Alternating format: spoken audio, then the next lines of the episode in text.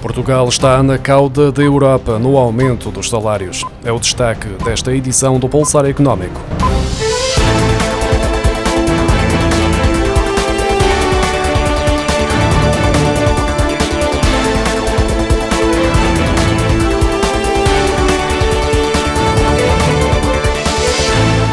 Custos da mão de obra por hora aumentaram no quarto trimestre de 2022 5,7% na zona euro e 5,8% na União Europeia, com Portugal a registrar a menor subida, não indo além dos 1,1%, de acordo com os dados agora divulgados pelo Eurostat. Entre outubro e dezembro de 2022, a componente de salários e vencimentos aumentou na zona euro 5,1% e na União Europeia 5,4% na comparação com o mesmo trimestre de 2021. Portugal com 1,1%, Malta com 2,8% e Luxemburgo com 3% foram os Estados-membros onde os custos da mão de obra por hora menos subiram. Por outro lado, a Bulgária com 16,5%, Lituânia com 15,7% e Hungria com 14,9% foram os que registaram os maiores aumentos. No ano passado foram colocados 416.419 trabalhadores temporários nas empresas que recorrem a este método de reforço de equipas. Os dados da Associação Portuguesa das Empresas do Setor Privado de Emprego e de Recursos Humanos constam do barómetro ao setor que a Associação realiza em parceria com o ISCTE.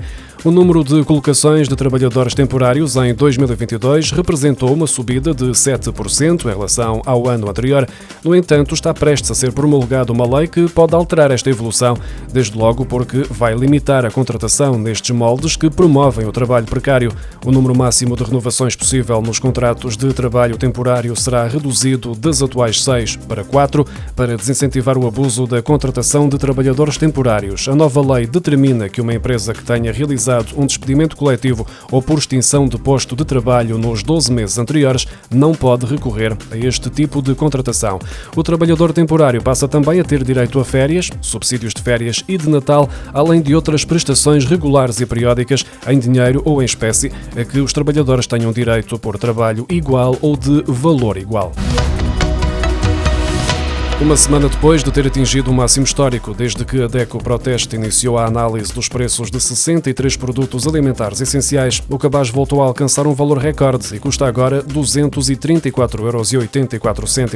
Trata-se de um aumento de 27,89%, mais 51,21 euros face ao valor que era cobrado a 23 de fevereiro do ano passado, véspera do início da guerra na Ucrânia.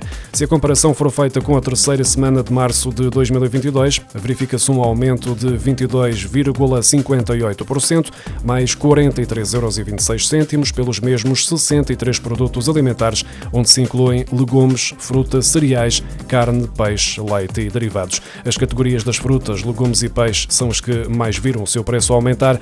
Entre 23 de fevereiro de 2022 e 15 de março deste ano, uma cesta com 14 frutas e legumes básicos sofreu um aumento de 32,33%, custando hoje mais 7,63 euros.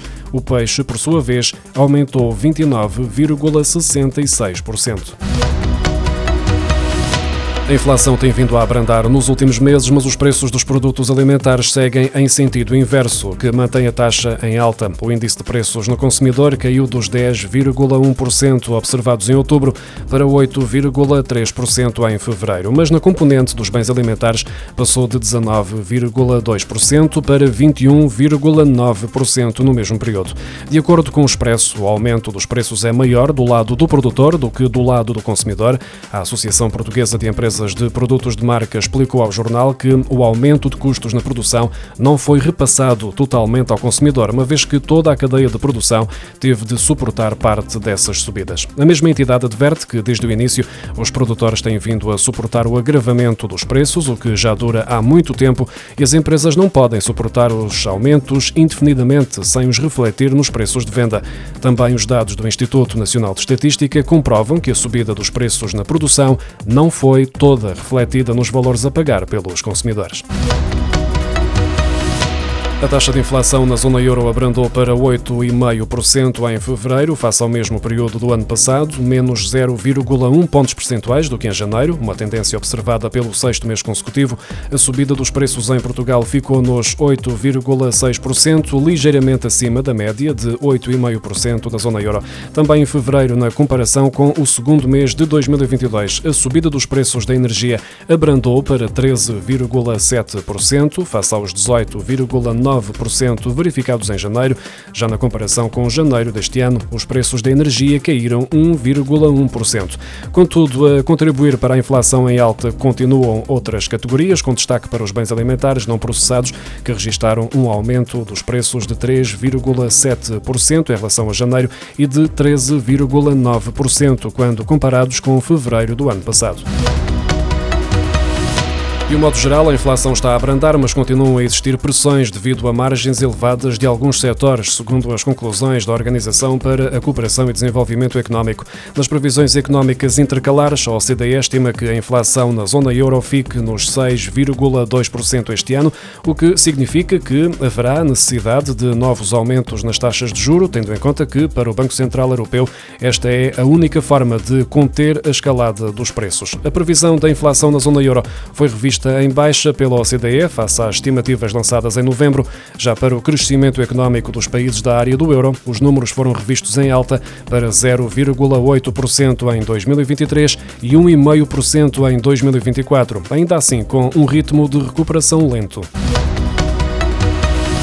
A taxa de juro implícita nos contratos de crédito à habitação aumentou para 2,53% em fevereiro, o valor mais elevado desde março de 2012 e mais 34,9 pontos base do que o verificado em janeiro, de acordo com os dados agora divulgados pelo Instituto Nacional de Estatística. Nos contratos celebrados nos últimos três meses, a taxa de juro subiu de 3,14% em janeiro para 3,40% em fevereiro, mês em que o capital médio em dívida aumentou 177 euros para 62.533 euros. A prestação média fixou-se em 322 euros, mais 7 euros do que em janeiro e mais 67 euros do que em fevereiro do ano passado. Nos contratos celebrados nos últimos três meses, o valor médio da prestação subiu 38 euros para 569 euros mensais.